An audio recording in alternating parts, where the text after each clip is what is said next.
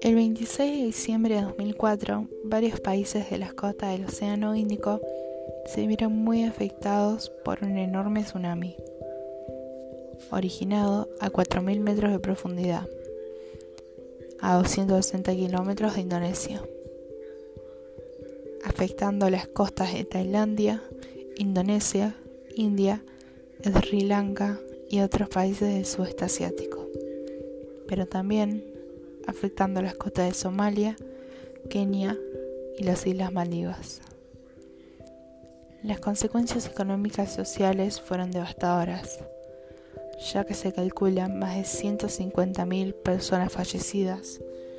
y millones de dólares en daños materiales y económicos. Este tsunami se generó por un fuerte maremoto y es conocido por la comunidad científica como el terremoto de Sumatra Andaman. La magnitud del maremoto fue registrada originalmente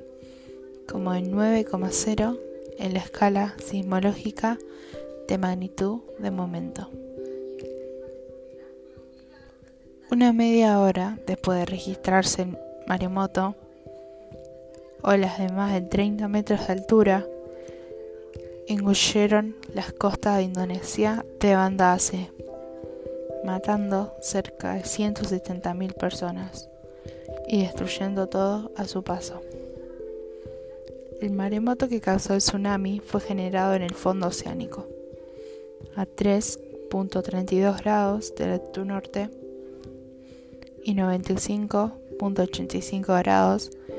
de longitud este, y a una profundidad de 30 kilómetros, según la localización obtenida por el USGS, Servicio Geológico de los Estados Unidos.